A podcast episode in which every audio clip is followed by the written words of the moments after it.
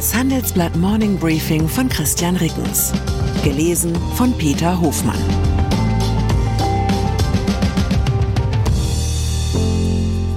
Guten Morgen allerseits. Heute ist Montag, der 3. Juli, und das sind unsere Themen. Sparsam. Christian Lindner verteidigt Haushaltspläne.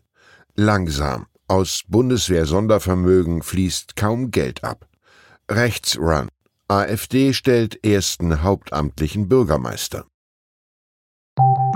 Nach einer kurzen Unterbrechung geht es gleich weiter. Bleiben Sie dran. Fachkräftesuche, Rohstoffpreise, Liquidität, IT-Sicherheit.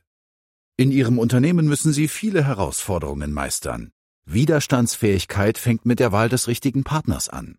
Stärken Sie jetzt die Resilienz Ihres Unternehmens und lassen Sie uns dabei Ihre gesamte Wertschöpfungskette in den Blick nehmen.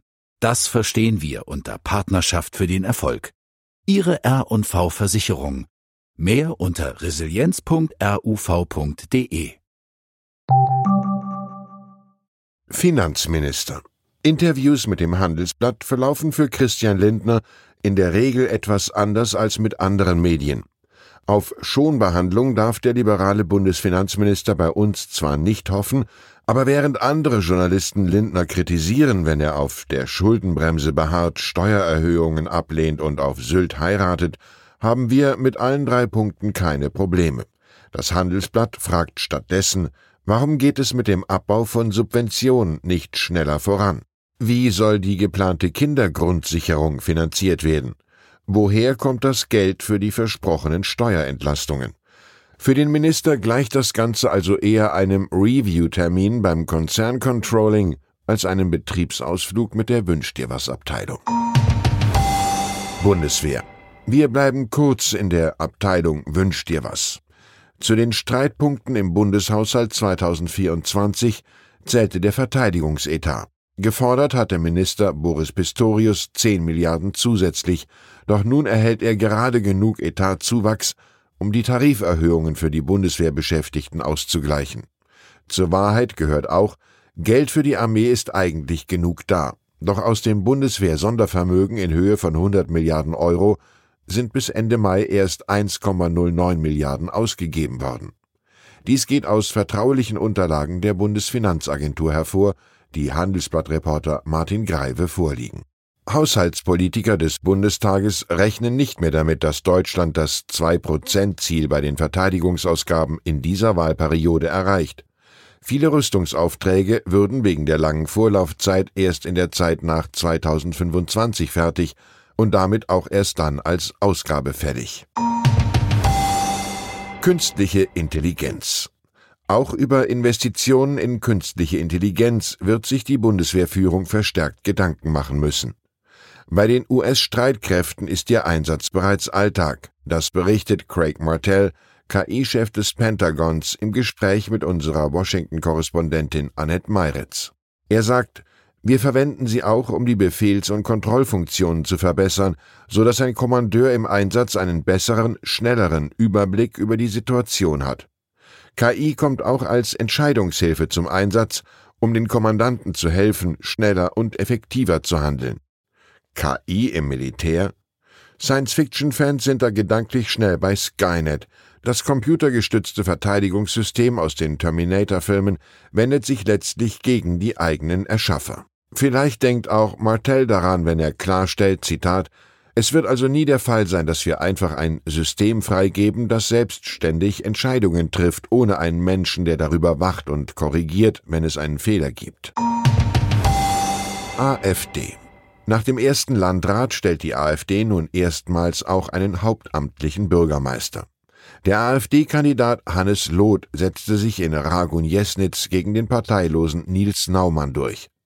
Erst vor einer Woche hatte die AfD im thüringischen Landkreis Sonneberg erstmals einen Landratsposten gewonnen. Energie. Als wahrer Wärmestrom für die AfD erwies sich der letzte Koalitionsstreit um das Gebäudeenergiegesetz GEG. In dieser Woche soll es vom Bundestag beschlossen werden. Damit dürften Wärmepumpen zum neuen Heizstandard in Deutschland werden, wenn auch nicht ganz so schnell wie ursprünglich geplant. Welche Kosten kommen dadurch auf Immobilieneigentümer zu? Das Handelsblatt Energieteam gibt Orientierungshilfe anhand von typischen Fällen. Hier als Beispiel ein Einfamilienhaus, 120 Quadratmeter, freistehend, Baujahr 1970, unsaniert. Das Beratungsunternehmen Ökozentrum NRW kalkuliert zunächst mit 35.000 Euro für den Wechsel von einer Ölheizung zu einer Luftwasser-Wärmepumpe. Deutlich teurer wird es mit 57.500 Euro, wenn statt eines Öl- oder Gaskessels etwa eine Nachtspeicherheizung plus Durchlauferhitzer ersetzt werden müssen. Klingt teuer, ja, aber alle Beispielfälle wurden ohne staatliche Förderung gerechnet. Aktuell wird etwa der Wechsel zur Wärmepumpe mit bis zu 40 Prozent der Kosten gefördert. Nach den Plänen der Ampelkoalition soll die Förderung angehoben werden auf bis zu 70 Prozent für Hauseigentümer mit einem Jahreseinkommen unter 40.000 Euro. In jedem Fall liegt beim Ziel Klimaneutralität 2045 mit Blick auf den Immobilienbestand eine gewaltige Aufgabe vor uns. Das zeigt auch die Verteilung nach Energieeffizienzklassen. Rund ein Sechstel der deutschen Eigenheime zählte 2020 zu den höchsten Effizienzklassen A und A+, aber rund ein Viertel zählte zu den beiden niedrigsten G und H.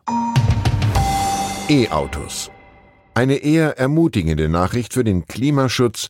Der US-Elektrofahrzeugbauer Tesla hat im zweiten Quartal mehr Autos produziert und ausgeliefert, als von Experten erwartet. Die Produktion habe bei knapp 480.000 Fahrzeugen gelegen, teilte das Unternehmen mit. Ausgeliefert wurden rund 466.000 Stück. Teslas jüngste Bemühungen, die Nachfrage durch Rabatte anzukurbeln, waren also erfolgreich. Wie schon im ersten Quartal lag die Produktion aber über den Auslieferungen. Über 13.000 Teslas wurden auf Halde produziert. Ist das womöglich ein Vorbote weiterer Rabatte? Filme Unterhalb der Erwartungen lagen hingegen die Zuschauerzahlen bei dem neuen Film der Indiana Jones Reihe.